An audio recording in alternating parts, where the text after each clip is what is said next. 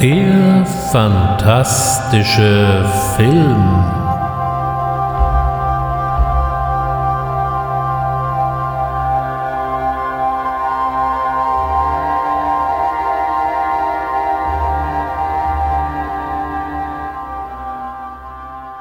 Herzlich willkommen zum fantastischen Film und zwar zur ersten Ausgabe im Jahr 2022. Nach den Apokalypsen und dem Atomtod vom letzten Mal geht es heute ins sonnige Italien und wir werfen einen Blick auf Dario Argento und vor allem auf seinen ersten Horrorfilm mit dem schönen Namen Suspiria.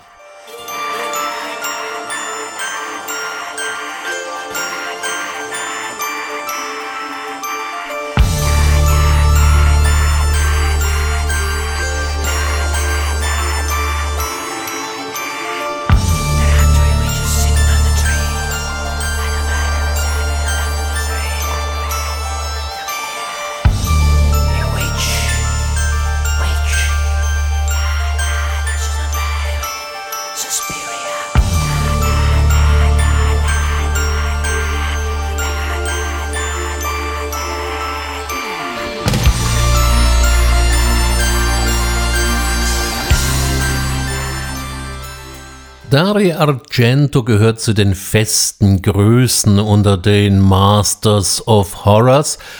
Dabei, wenn man seinen Filmöuvre mal so anschaut, stellt man fest, so viel reinrassige Horrorfilme waren das überhaupt nicht. Also werfen wir doch überhaupt einmal einen Blick auf Dario Argento. Dieser wurde am 7. September September 1940 in Rom geboren und sein Vater ist Salvatore Argento, auch ein nicht ganz unbekannter italienischer Filmproduzent. Zunächst einmal hat sich Dario sein Geld mit Filmkritiken verdient, die er für verschiedene Tageszeitungen schrieb und dann ging's los mit Drehbuchschreiben und war in so etlichen Drehbuchprojekten involviert, schwerpunktmäßig Italo-Western. Schließlich und endlich machte er dann beim Drehbuch zu einem der berühmtesten Italo-Western oder vielleicht sogar dem berühmtesten Italo-Western mit Once Upon a Time in the West, in Deutsch wesentlich bekannter unter dem Titel Spiel mir das Lied vom Tod. Dieser Abgesang auf den Wilden Westen von Sergio Leone kam 1968 in die Kinos. Genauer gesagt, Starttermin in Italien war der 21. Dezember 1968. Ich habe das extra nochmal nachgeschaut, weil ich hätte auf 1969 getippt. Naja, so ganz falsch war es ja nicht. Sein erster Kinofilm hingegen, der hat noch ein bisschen gedauert bis 1970 und erschien in Deutschland unter dem schönen Titel Das Geheimnis der schwarzen Handschuhe. Jetzt erzählen Sie mir mal alles, ja? Was alles? Nun, alles, was sich hier ereignet hat. Ich möchte, dass Sie mir sagen, was Sie hier gesehen und gehört haben. Ohne Ihr Dazukommen hätte mich dieser Verrückte bestimmt umgebracht. Ich habe mich inzwischen wieder erholt. Ich möchte Ihnen auch nochmal für alles danken, was Sie neulich Nacht für mich getan haben. Damit nur der reinkommt, den ich auch wirklich haben will. Außerdem ist meine Sache. Dieses Haus wirst du sowieso nicht lebend verlassen.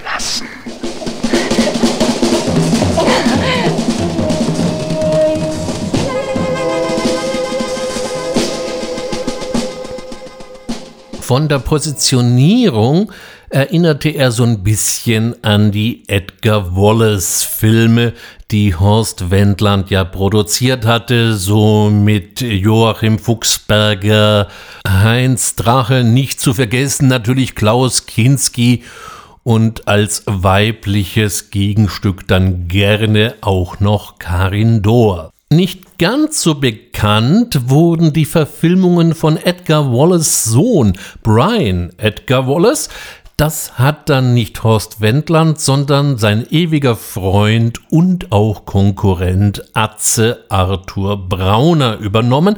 Diese Filme wurden auch im Fernsehen nicht ganz so zu Tode geritten und sind ehrlich gesagt auch etwas thrillerlastiger als vielleicht so die uns allen bekannten Edgar Wallace Filme. Auch im Trailer wird ganz vollmundig auf Brian Edgar Wallace Bezug genommen. Dabei ist das ein kompletter Blödsinn. Das Drehbuch stammt von Dario Argento und der Originalroman, auf dem der Film basiert, heißt Screaming Mimi und ist von Frederick Brown. Und noch abstruser wird es, wenn man sich den Originaltitel anschaut. Denn der Film heißt im Italienischen sehr klangvoll Lucello delle Blume di Cristallo und das heißt jetzt mal einigermaßen frei übersetzt, der Vogel mit dem kristallenen Gefieder. Und das passt wiederum eigentlich in eine Strömung des italienischen Kriminalfilms, die man unter der schönen Bezeichnung Giallo zusammenfasst. Giallo heißt jetzt eigentlich erstmal nur gelb. Aber es war eine Buchreihe des Mondadori Verlages in Mailand, die Kriminalerzählungen bzw. Kriminalromane in Italien etablierte. Das fing an mit schlichten Übersetzungen von Sherlock Holmes Romanen, also Arthur Conan Doyle oder auch Agatha Christie und in den 30er und 40er Jahren zog man dann nach mit den klassischen Hardboiled Krimis von Dashiell Hammett oder Raymond Chandler. Man kann diese Reihe, diese gelbe Reihe, wie man es auch nennen kann, diese Gialli, eigentlich im italienischen Bereich gar nicht hoch genug schätzen. Der Kriminalroman hatte bis dato eigentlich keine eigene Sparte, sondern wurde irgendwie so unter der großen Kategorie Abenteuererzählungen abgefrühstückt und erst durch die Gialli hat der Kriminalroman in Italien eine wirklich eigenständige Rolle gefunden. Das erste Mal Giallo im Film tauchte bei Ossessione von Lucchino Visconti auf. Das war eine Verfilmung eines äh, Kriminalromans, den wir unter einem anderen Titel eigentlich besser kennen, nämlich The Postman Always Rings Twice. Der ist ja dann später mehrfach verfilmt worden, unter anderem mit Jack Nicholson und Jessica Lang. Der erste richtige Giallo so im späteren Definitionsbereich, das war dann The Girl Who Knew Too Much von Mario Bava. Und hier finden wir eben auch bestimmte Elemente, die eben in allen späteren italienischen Giallos also dieser Art von Filmen auch tatsächlich so vorkommen. Da hätten wir zum Beispiel, dass ein Fremder nach Italien, respektive natürlich nach Rom kommt. Der Held sieht etwas, aber er kann es nicht wirklich einordnen oder er vergisst es oder er nimmt es nur so aus dem Augenwinkel wahr, aber es ist für die Lösung des Falles außerordentlich wichtig. Der Täter oder die Täterin, das kann man gar nicht so genau sagen, trägt gerne und häufig schwarze Handschuhe, dann kriegen wir jetzt mal die Brücke wieder zu unserem Argento-Film, oder und einen schwarzen Regenmantel. Diese schwarzen Regenmäntel waren gerade in den 60ern sehr in Mode gekommen und waren auch als Unisex-Kleidungsstück deklariert, so dass man auf die Weise natürlich auch das Geschlecht einer Person wunderbar verschleiern konnte. Im Gegenteil zum klassischen Thriller oder auch zum klassischen Kriminalfilm steht die Polizei eigentlich entweder eher im Weg rum oder sie verdächtigt völlig den Falschen, nämlich unseren Helden, oder sie spielt überhaupt nur eine höchst minder bemittelte oder wenig beachtenswerte Rolle. Und dann haben wir natürlich noch ein Element, was den klassischen italienischen Giallo auszeichnet, und das sind die Morde, die zu geradezu dramaturgischen Höhepunkten verdichtet werden und dabei auch ziemlich stark äh, ja, sexualisiert sind. Das sieht man auch schon an der Wahl der Waffen. Oft kommen eben Messer, Rasiermesser, irgendetwas, was eben halt auch äh, phallisch assoziiert ist, zum Einsatz. All diese Elemente finden wir eben auch im Geheimnis der schwarzen Handschuhe oder eben im Vogel mit dem kristallenen Gefieder.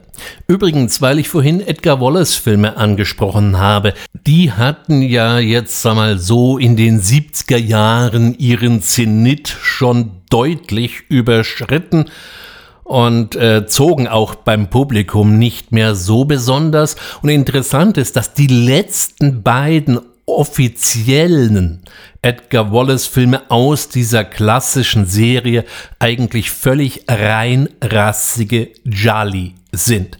Das Geheimnis der grünen Stecknadel wurde von Massimo Della Mano gedreht. Das war dann schon eine deutsch-italienische Koproduktion und man merkt schon an dem Regisseur, dass hier Italien doch deutlich mehr zu sagen hatte. Und auch der letzte, der unter dem deutschen Titel Das Rätsel des silbernen Halbmondes erschien, ist im Grunde auch ein rein rassiger Giallo und wurde von Umberto Lenzi realisiert, der uns ja später mit etwas abstrusen Science-Fiction-Filmen wie Star Crash oder auch so dem ein oder anderen Kannibalenschocker erfrischte. Beide Filme kann ich dem geneigten Jarlo-Freund durchaus ans Herz legen, aber wie so häufig bitte darauf achten, die vollständigen Versionen in die Finger zu bekommen. Die sind nämlich teilweise für den deutschen Markt etwas gekürzt und entschärft worden. Schließlich wollte man den Stoff auch noch im Fernsehen zeigen. Gott sei Dank gibt es da aber äh, schöne Versionen äh, im Handel die die Filme auch wieder vollständig und ungeschnitten zeigen. Doch zurück zu unserem heutigen Helden Dario Argento. Nach dem Erfolg der schwarzen Handschuhe und genau das war einer, schob er gleich nochmal zwei Jolly nach. Zum einen mal die neunschwänzige Katze und zum anderen die vier Fliegen auf grauem Samt. An evening of darkness becomes an eternity of terror and suspense as a killer stalks the streets of a city in search of unsuspecting victims to quench his never-ending thirst for blood. An innocent man becomes a target of insanity as he steps into the crosshairs of a homicidal maniac with a need for revenge. Four flies on gray velvet. Join us for a journey into the dark and endless caverns of a sick and twisted mind. Join us for a journey into living hell. Hier hat sich der Verleih nicht besonders viel Arbeit gemacht, sondern wirklich die italienischen Originaltitel ziemlich wortgenau übersetzt. Äh, in vier Fliegen mit grauem Samt gibt es eine interessante Person, die da so am Rande auftritt, nicht besonders wichtig. Das ist Carlo Pedersoli. Jetzt sagt vielleicht der eine oder andere, um Himmels Willen, wer soll denn bitte Carlo Pedersoli sein? Habe ich im Leben nicht gehört. Ja, ich gebe zu, er wurde später unter seinem Pseudonym wesentlich berühmter, nämlich Bud Spencer. Zusammen mit dem interessanten Vogel und seinem komischen Gefieder bildeten diese drei Filme die sogenannte Tiertrilogie. Das versteht man natürlich nur, wenn man mal weiß, wie der erste Film im Original hieß.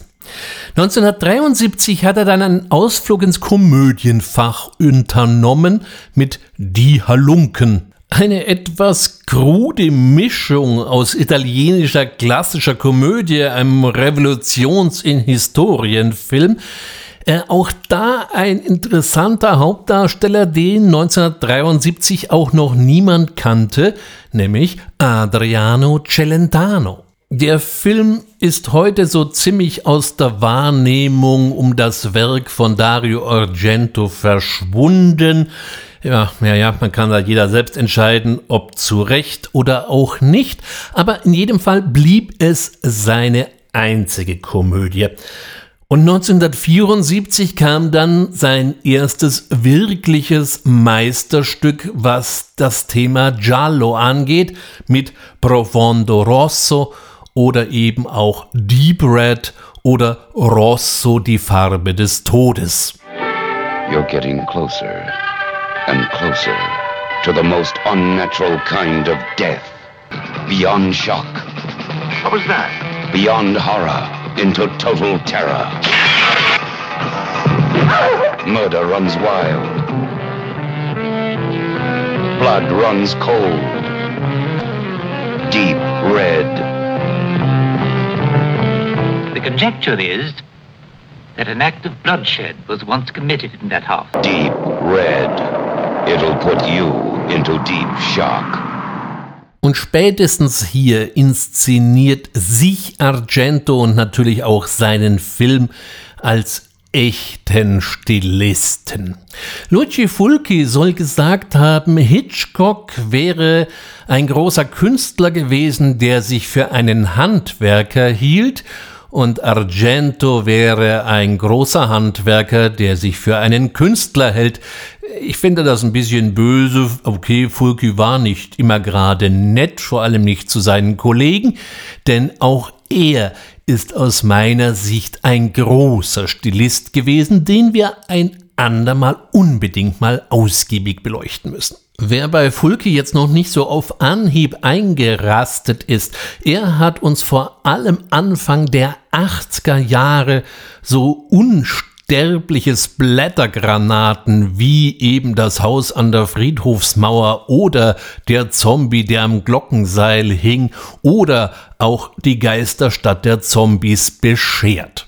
Und was bei Fulki eben die Gore- und Gegröße-Darstellungen sind, das sind eben bei Argento seine Messermorde beziehungsweise dass das performative Element in seinen Filmen immer stärker in den Vordergrund steht. Das heißt, die Inszenierung der Bilder in Verbindung mit der Musik wird völlig ausgereizt. Profondo Rosso war auch der erste Film, äh, wo äh, Argento seinen Haus- und Hof-Filmkomponisten Ennio Morricone durch die Prog-Rock-Band Goblin um Claudio Simonetti austauschte. Und so entstand eben eine ganz unverwechselbare Melange aus Bildern und Musik. Dabei ist weiterhin zu beachten, dass Argento immer einen großes Interesse oder sag mal so, bei ihm kommt ein großer Einfluss der bildenden Kunst durch. Und zwar in ganz unterschiedlicher Art und Weise. So schaut man sich zum Beispiel mal bei Profondo Rosso an, wie er die Eckbar, in der äh, immer wieder Szenen spielen, inszeniert und wer dann mal Zeit und Lust hat, wirft mal einen Blick auf das Bild Nighthawks von Edward Hopper. Man wird erstaunt sein, wie sehr sich die beiden Szenerien gleichen. Wieso erzähle ich das denn jetzt eigentlich alles? Wir wollten doch heute über Suspiria reden. Aber es ist aus meiner Sicht dahingehend wichtig, weil all diese Elemente, die Argento bis dahin sozusagen aufgearbeitet, sich angeeignet hat, fließen jetzt dann 1977, also drei Jahre nach Profondo Rosso, in seinen ersten reinrassigen Horrorfilm Suspiria. Horrorfilm deswegen, weil er sich jetzt von dem Giallo respektive Thriller-Milieu komplett trennt und wirklich die Handlung in einen übersinnlichen, unrealen Kontext setzt.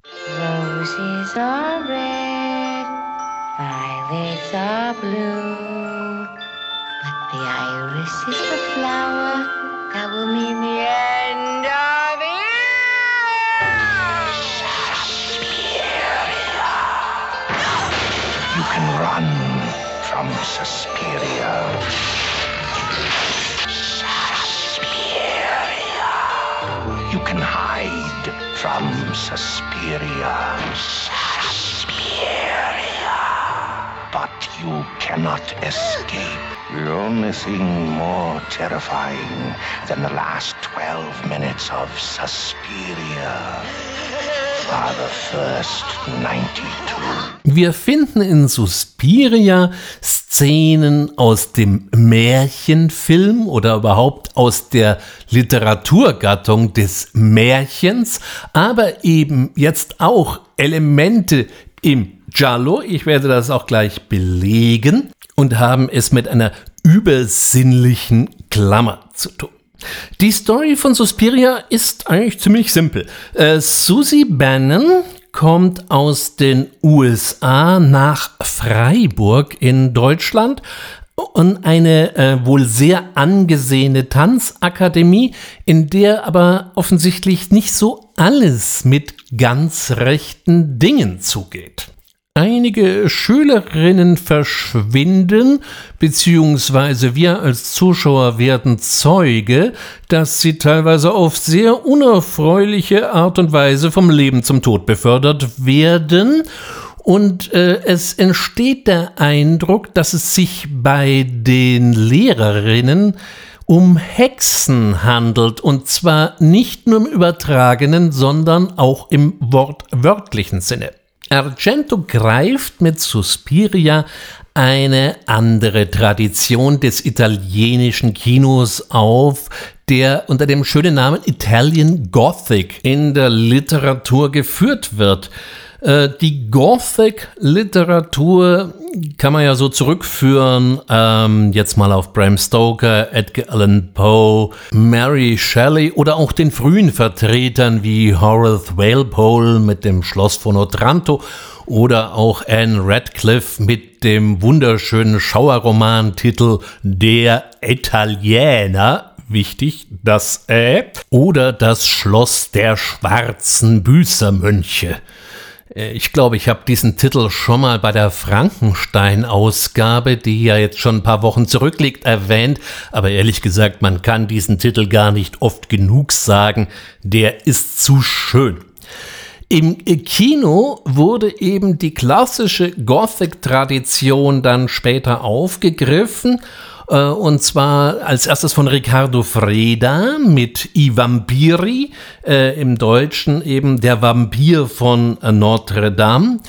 Oder auch mit dem schrecklichen Geheimnis des Dr. Hitchcock. Beide Filme sehr, sehr sehenswert, auch wenn Riccardo Freda sonst eine ganze Menge andere Sachen gemacht hat.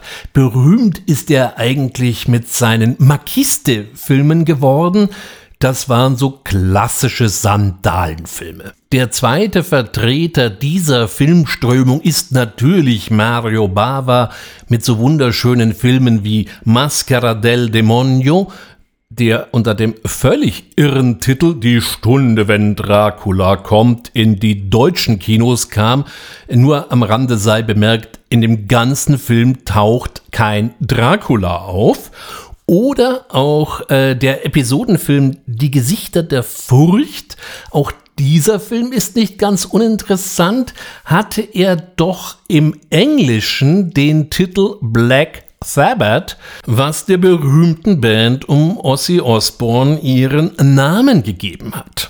Weil alle guten Dinge ja bekanntermaßen drei sind, muss ich natürlich noch einen dritten Titel erwähnen, das ist Operazione Paura äh, Deutschen völlig auch wieder interessant übersetzt. Die toten Augen des Dr. Dracula. Auch da natürlich nur der Vollständigkeit halber, da taucht weiß Gott kein Dracula auf.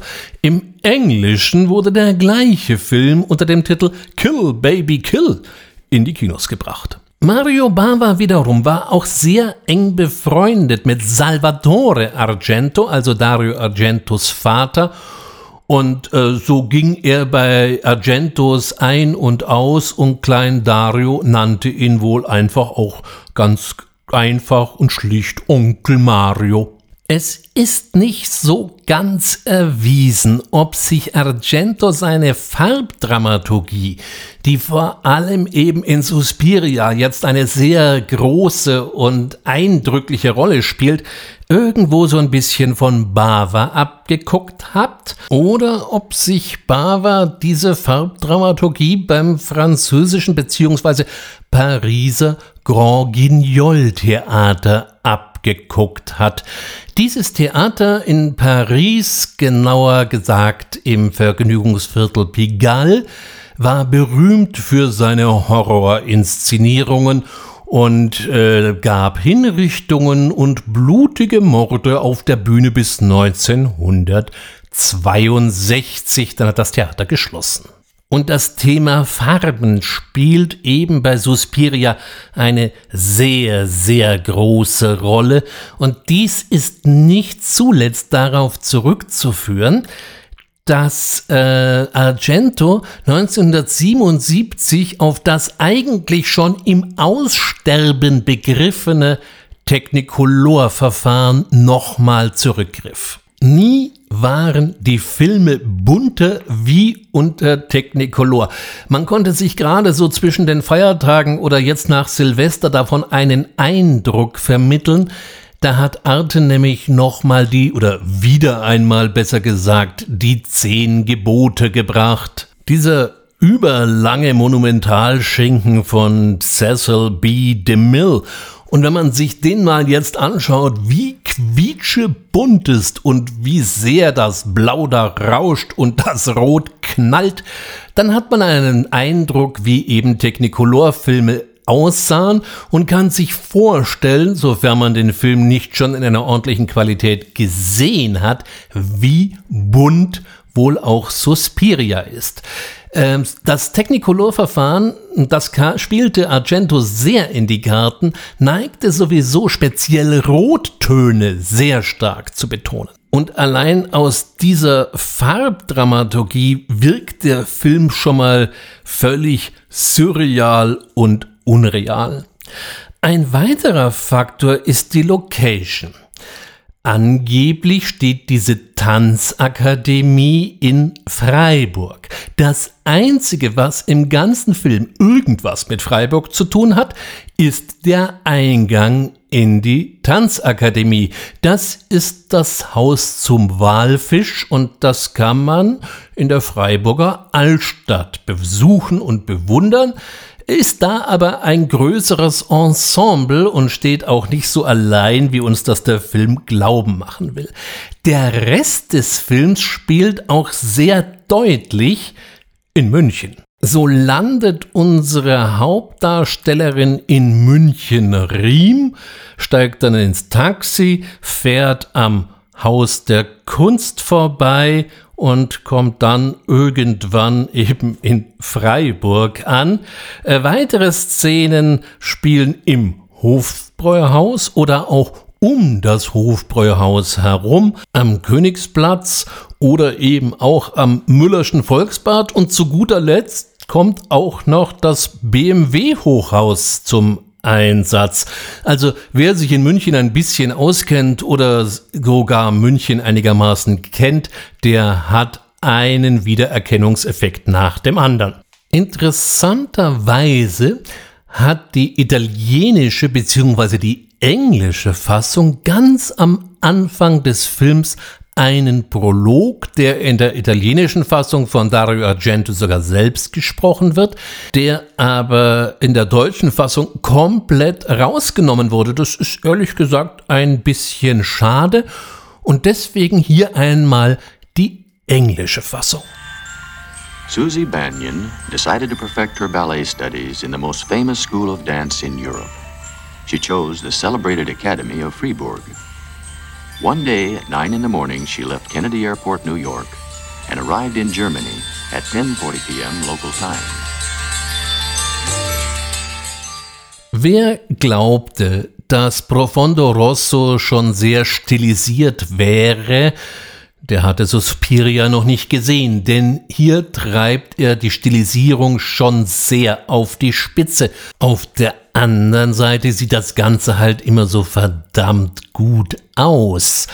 Und jetzt mal unter uns gesagt, liebe Genrefreunde, wer braucht bitte eine exzessiv ausgewalzte Story, wenn er derartige Bilder bekommen kann? Und diese Bilderflut wird wirklich von der ersten Minute an entfesselt. Wenn unsere junge Hauptdarstellerin durch den Ausgang von München-Riem tritt, dann kommt auch nochmal so eine ganz kurze Einblendung der Mechanik der Schiebetür, als würde irgendwie diese Schiebetür so ein gewisses Eigenleben schon haben oder eben der Übertritt aus dem Flughafen der Realität jetzt in die Über- oder Scheinrealität von Freiburg, München oder überhaupt in welche Welt sie da eintritt. Auch das Gewitter, was da über München gerade herniederzugehen scheint, ist ziemlich over the top. Also es so schüttet es nun wirklich sehr, sehr selten. Die meisten Taxis sind schon besetzt, bis dann sie doch irgendeins ergattert. Und auch diese Fahrt durch München vorbei an einem auch irgendwie grün angestrahlten Haus der Kunft in einen Tunnel, der dann aber auf der anderen Seite in einen Wald führt. Wobei, was ist das für ein Wald? So ein richtiger Wald ist das nicht. Der besteht eigentlich nur aus Baumstämmen. Schließlich kommt sie da dann an dieser sagenumwobenen roten Tanzakademie an und trifft dort auf ein, äh, ja, Kollegin, Mädchen, wir wissen es nicht genau, die entweder mit sich selber spricht oder mit jemandem, den wir nicht sehen können und wir verstehen auch nicht so richtig, was sie da eigentlich sagt. Bei dem Schweinewetter ist das ja auch kein Wunder. Das ist an für sich ein typisches Giallo-Element, nur dass es Argento an dieser Stelle abwandert. Im klassischen Giallo ist es ja so, dass der Held etwas sieht und nicht zuordnen kann. Hier hört sie es und kann es zunächst nicht verstehen oder eben auch nicht zuordnen. Überhaupt kann man seinen Augen in Suspiria nicht wirklich trauen. Und auch da kriegen wir den ersten Hinweis in dem Moment, wo sie ins Taxi steigt und zur Escherstraße möchte. Hier haben wir eine Anspielung auf den niederländischen Maler und Grafiker Maurits Cornelis Escher. Der ist berühmt geworden für seine optischen Täuschungen, für seine perspektivischen Unmöglichkeiten, für völlig unmögliche Figuren, die aber auf den ersten Blick sehr real und sehr nachvollziehbar wirken oder eben auch für seine Metamorphosen, wo aus einem Tier in einem bestimmten Ablauf plötzlich ein ganz anderes wird. So wie man den Gemälden und Zeichnungen von Escher nicht unbedingt immer so ganz über den Weg trauen kann, so kann man eben auch in Suspiria nicht wirklich immer seinen Augen trauen. Äh, das ist zum einen ein Element, was da ist, zum anderen wird eben halt auch wirklich Escher eingesetzt. Das Mädchen, was so panisch aus der Tanzakademie flüchtet, kriecht dann bei einer Freundin unter und dieses Haus ist am Anfang auch so gefilmt, dass es sich in einer Pfütze spiegelt oder vielleicht ist das Haus auch in der Pfütze? Wir wissen es nicht so ganz genau und auch später sehen wir eben Escher Metamorphosen als Wandschmuck. Und auch in der Tanzakademie werden wir einen Raum kennenlernen, wo wir eine bemalte Wand haben, die sehr, sehr an Eschers Grafiken erinnert. Und die Lösung, ich will hier nicht zu viel spoilern, weil es gibt ja vielleicht noch Leute, die den Film nicht gesehen haben, liegt hinter einer scheinbar unmöglichen Tür. Überhaupt diese Tanzakademie, was ist das eigentlich für ein Gebäude? Jugendstil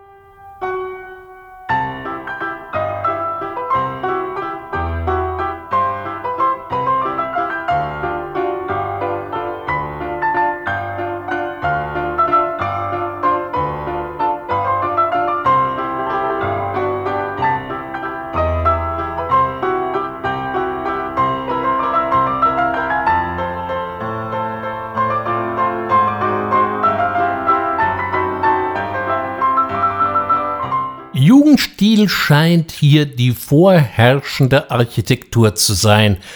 Aber trotzdem wird man aus diesem Haus irgendwie nicht so richtig schlau wie viel Räume das hat und wo die eigentlich sind und wie man sich das Ganze vorzustellen hat, das bleibt alles irgendwie seltsam spröde und undurchschaubar.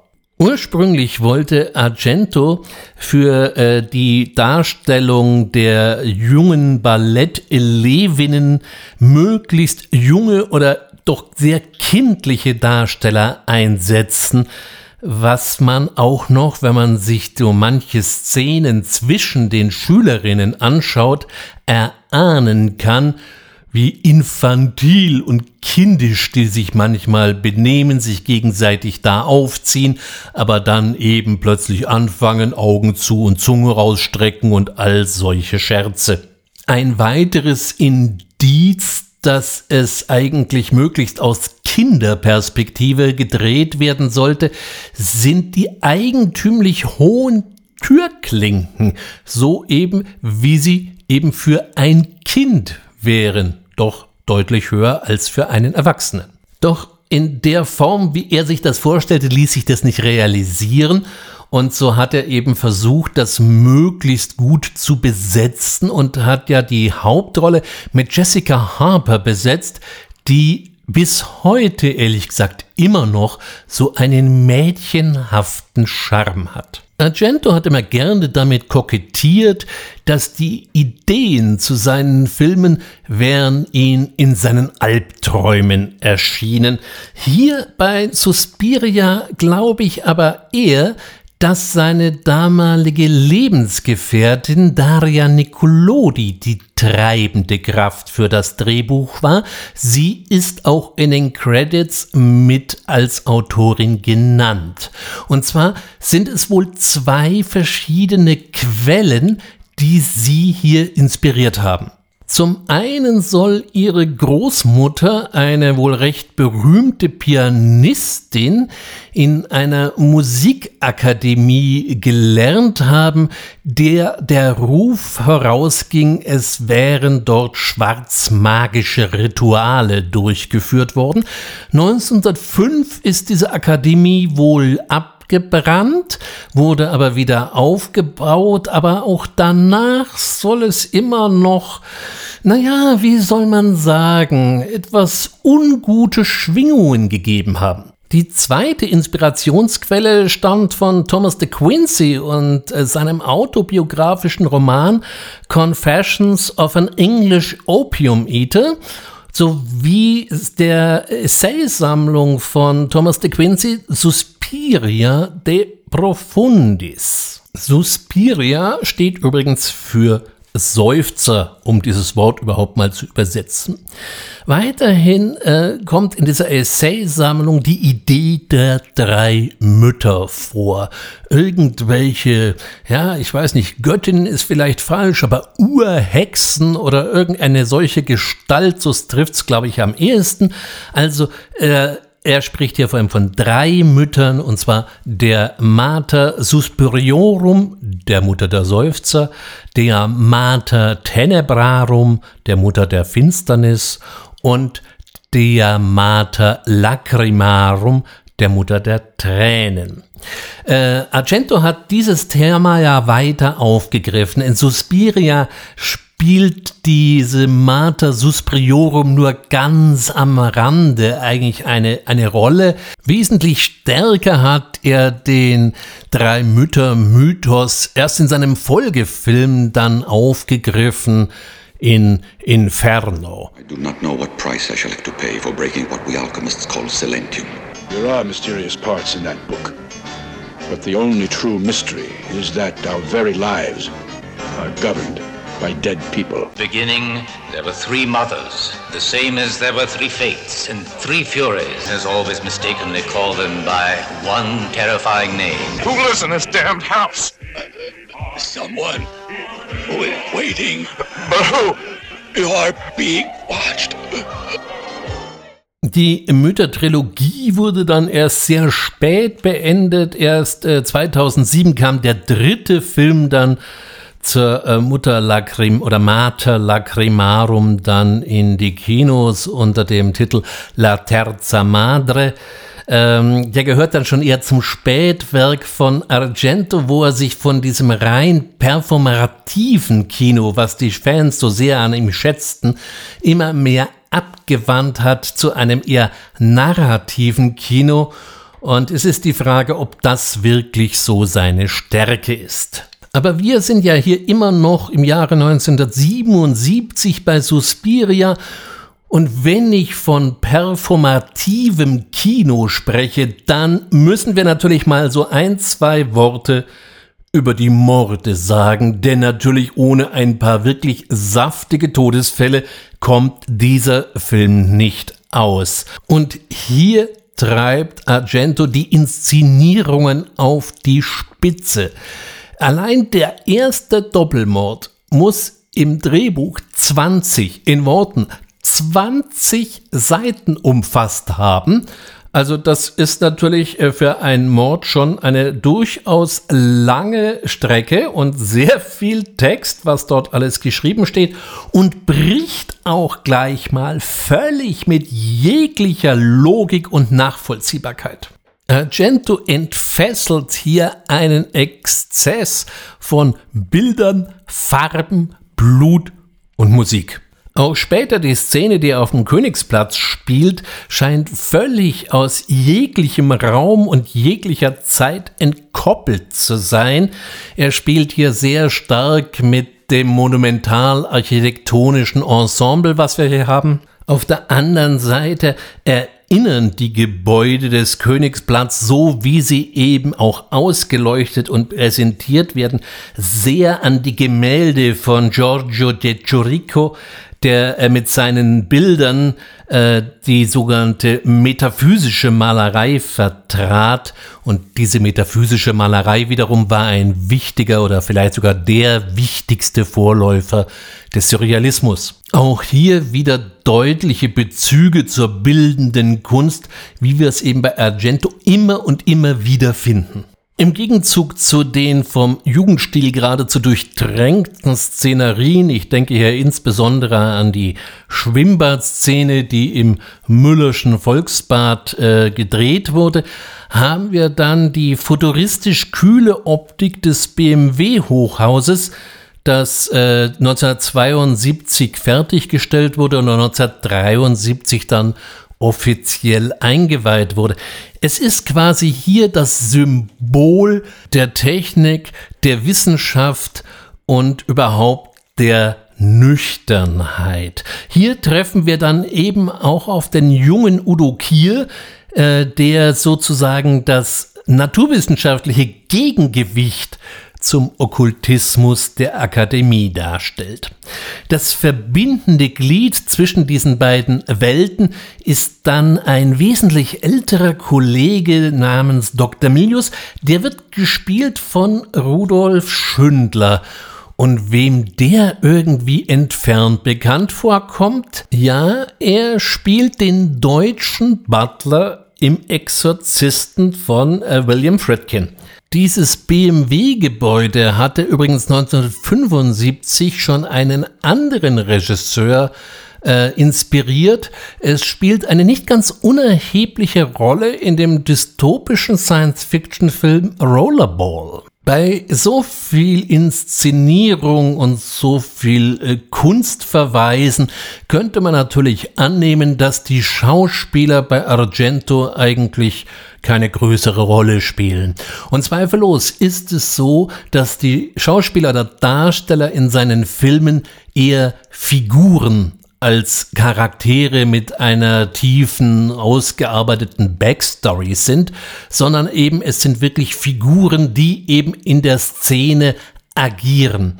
Nichtsdestotrotz wollten aber dann doch immer erfahrene und große Schauspieler und Schauspielerinnen mit ihm arbeiten. Äh, in Suspiria ist das zum Beispiel Alida Valli, die ist berühmt geworden im Fall Paradigm von Alfred Hitchcock, hat mitgespielt in 1900 äh, von Bernardo Bertolucci oder auch im L'Anticristo. Äh, in Deutsch ist der erschienen äh, als die schwarze Messe der Dämonen von Alberto De Martino. Das ist so ein Exorzist-Abklatsch aber gar nicht mal so verkehrt, zumindest meine Meinung. Später war sie auch noch mal in Inferno dabei oder in Lisa und der Teufel von Mario Bava.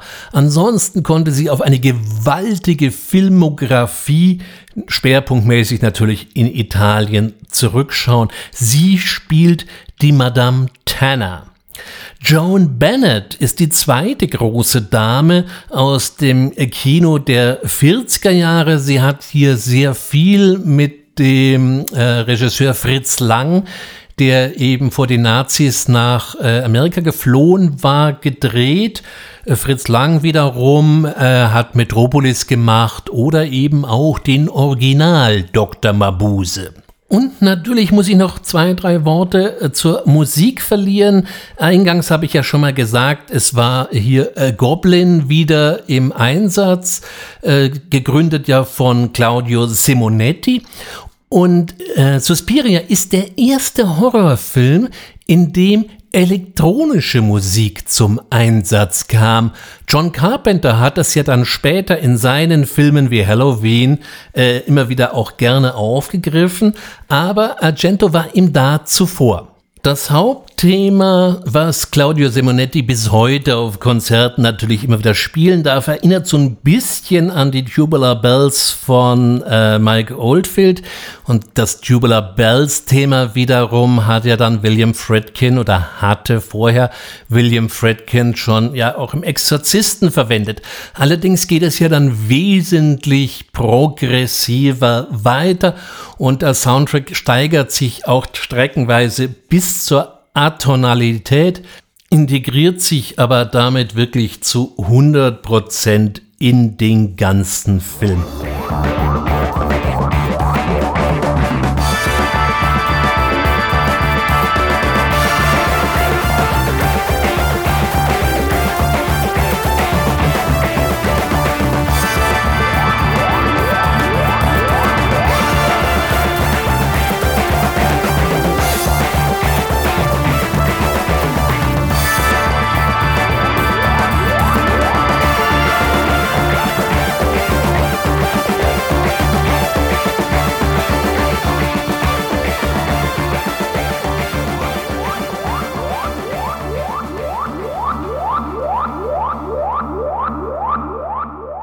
Manchen Kritikern war der Plot zu dünn und natürlich gilt hier so ein bisschen Form over Substance.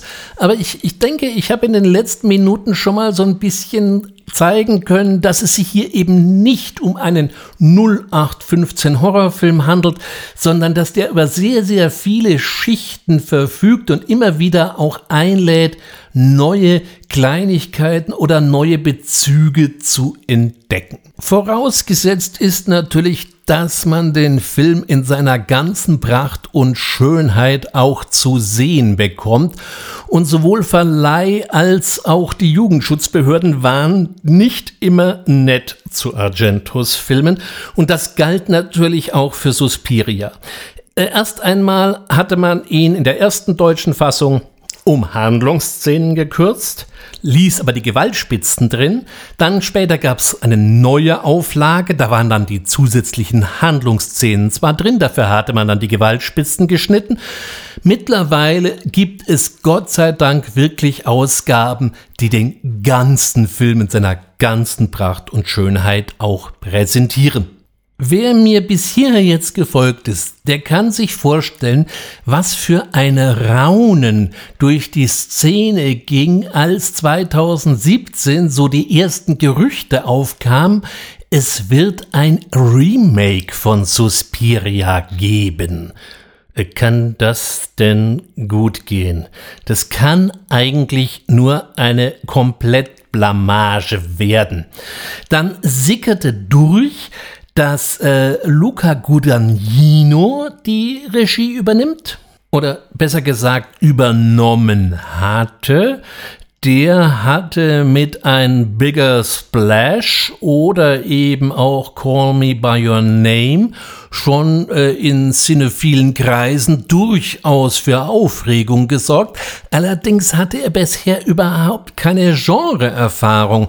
Man wusste jetzt nicht, kann der auch einen Horrorfilm inszenieren? Um die Spannung jetzt hier nicht ins Unerträgliche steigen zu lassen, ja, er kann.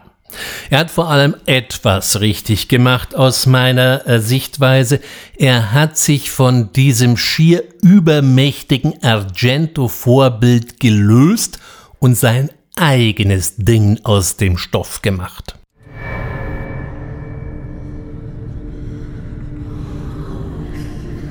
Beginning, she gave me things perfect balance, perfect sleep. Oh, she wants to get inside of me. I can feel her. Oh, she can see me.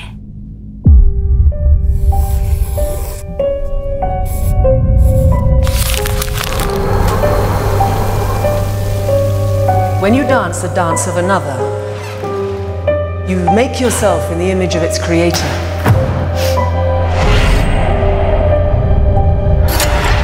I feel like I'm not even here yet.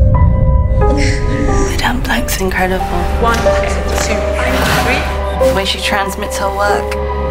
You have to decide what is it you want to be for this company? There's more in that building than what you can see, Doctor.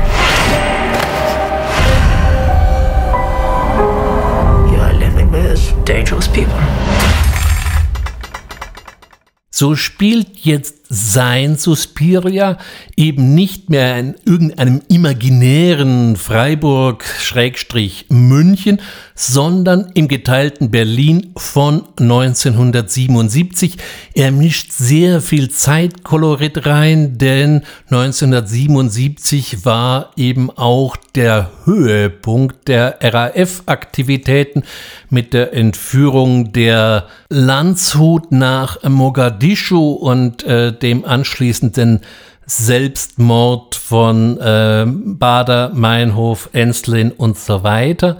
Also eine zeithistorisch sehr bewegte Zeit. Er erweitert die Story um einige neue Konstellationen und er gibt dem Ganzen sehr viel mehr Raum für Tanz. Er geht dabei so weit, dass er sogar den Tanz als Mordinstrument inszeniert. Wer also immer schon mal wissen wollte, was ein Totentanz ist, der kann sich hier, weiß Gott, bestens inspirieren lassen, aber Vorsicht, die Szene tut einem fast körperlich weh. Auf der anderen Seite macht er es einem nicht unbedingt leicht. Dieses Remake Suspiria von 2018 ist ein Brummer. Zweieinhalb Stunden Spielzeit. Das ist kein Film für einen schnellen Snack, den man eben mal so wegbinscht. Das ist nicht drin, weil dazu ist auch seine Erzählweise zu fragmentiert. Er serviert einem erstmal einen Haufen Fäden und es dauert auch ziemlich lang, bis man die mal vernünftig auseinander oder besser gesagt zusammenbekommt. Viel Kritik gab es an den computergenerierten Effekten gerade zum Finale hin und für sich besehen äh, kann ich diese Kritik nachvollziehen. Das schaut jetzt nicht so äh, perfekt aus. Auf der anderen Seite unterstreicht es die Surrealität oder Irrealität der ganzen Szene hier im Finale. Trotz aller Erweiterungen und Veränderungen ist der Urstoff und die Urideen immer noch sehr, sehr deutlich und sehr eindeutig erhalten geblieben, wenn auch zum Beispiel der Mythos um die drei Mütter, der eben bei Argento, bei Suspiria nur eben angekratzt wurde, dekliniert er die Geschichte schon deutlich expliziter und ausführlicher durch. In der Rolle der Susie Banyan äh, treffen wir Dakota Johnson. Das ist die, die ist, na ja, ich weiß, sie ist mit Fifty Shades of Grace, also den drei Filmen natürlich da endgültig zu einer Berühmtheit geworden. Aber sie konnte schon vorher auch was, was einen gar nicht mal so unbedingt wundert. Sie ist die Tochter von Don Johnson, alte 80er-Fans, die kennen den noch aus Miami Vice und Melanie Griffith. Über allem schwebt natürlich, und das meine ich jetzt schauspielerisch gesehen, Tilda Swinton. Die schottische Schauspielerin spielt ja gerne auch exzentrische oder sehr spezielle Rollen. Äh, wir kennen sie in Genrekreisen noch als die äh, Darstellerin des Erzengel Gabriel in Konstantin. Wir haben sie, äh, um auch mal in Genrekreisen zu bleiben, in Doctor Strange gesehen, in Avengers Endgame ist sie dabei, Snowpiercer äh, tritt sie auf äh, und 2008 äh, hat sie ähm, den Oscar gewonnen als beste Nebendarstellerin in Michael Clayton. Okay, das ist jetzt kein Genrefilm, aber es soll einfach mal der Vollständigkeit halber erwähnt werden. Sie spielt in Suspiria gleich drei Rollen, wobei man sie in einer, also auch wirklich mit ganz viel Fantasie nicht erkennt. Ähm, das kann sich dann jeder mal selber anschauen, weil wie gesagt, zu viel Spoilern ist einfach nicht nett. Insgesamt ist dieses Remake, und äh, wer mich schon ein bisschen kennt, weiß, dass ich mit Remakes gerne und des Öfteren schon schwer ins Gericht gegangen bin. Äh, ein zwar durchaus harter Brocken, also nicht so eben mal wegzugucken, man braucht die Zeit, man braucht auch die Nerven und die Stimmung für den Film, aber wenn dann eben doch sehr, sehr interessant, sehr, sehr sehenswert und eben äh, nicht einfach nur ein Nachklapp von Argentos Werk, sondern eine völlig eigenständige Produktion, was ich in diesem Zusammenhang sehr schätze. Das war heute ein recht ausführlicher Blick auf das äh, Kino des Dario Argento in den frühen 70er Jahren bis hin zu Suspiria. Wir haben ein bisschen rechts und links und rauf und runter geguckt und natürlich habe ich mir einen Blick auf das Remake von Suspiria natürlich nicht an dieser Stelle nehmen lassen. In der nächsten Ausgabe des fantastischen Films werde ich eine andere Regielegende in den Fokus nehmen und er hat naja, nicht allzu viele Filme gedreht, ehrlich gesagt. Ähm, aber drei wahrhaft fantastische, und zwar in genau der Doppelbödigkeit des Wortes. Wie immer gebe ich da gerne noch ein paar Rätsel mit auf den Weg. Wir werden einen Science-Fiction-Klassiker uns anschauen. Die wohl böseste fantastische Filmsatire aller Zeiten – Nein, Dr. Seltsam hatten wir schon. Und einen Klassiker des modernen Horrorkinos erschienen 1980 nach einem Roman von Stephen King. Das sollte eigentlich als Hinweise reichen, ja, wen ich meine und vielleicht dämmert dem ein oder anderen auch schon, welche Filme ich meine. Ich bedanke mich heute erst einmal fürs Zuhören, freue mich, wie immer, wenn Sie mir bis hierher gefolgt sind. Ich würde Ihnen empfehlen, wenn es Ihnen Spaß gemacht hat, abonnieren Sie den fantastischen Film, denn Sie würden die zukünftigen Folgen womöglich verpassen und das wäre doch ein Jammer. Ich sage ciao bis zum nächsten Mal. Schauen Sie bis dahin fantastische Filme. Ihr Ulrich Bössner. Thank you.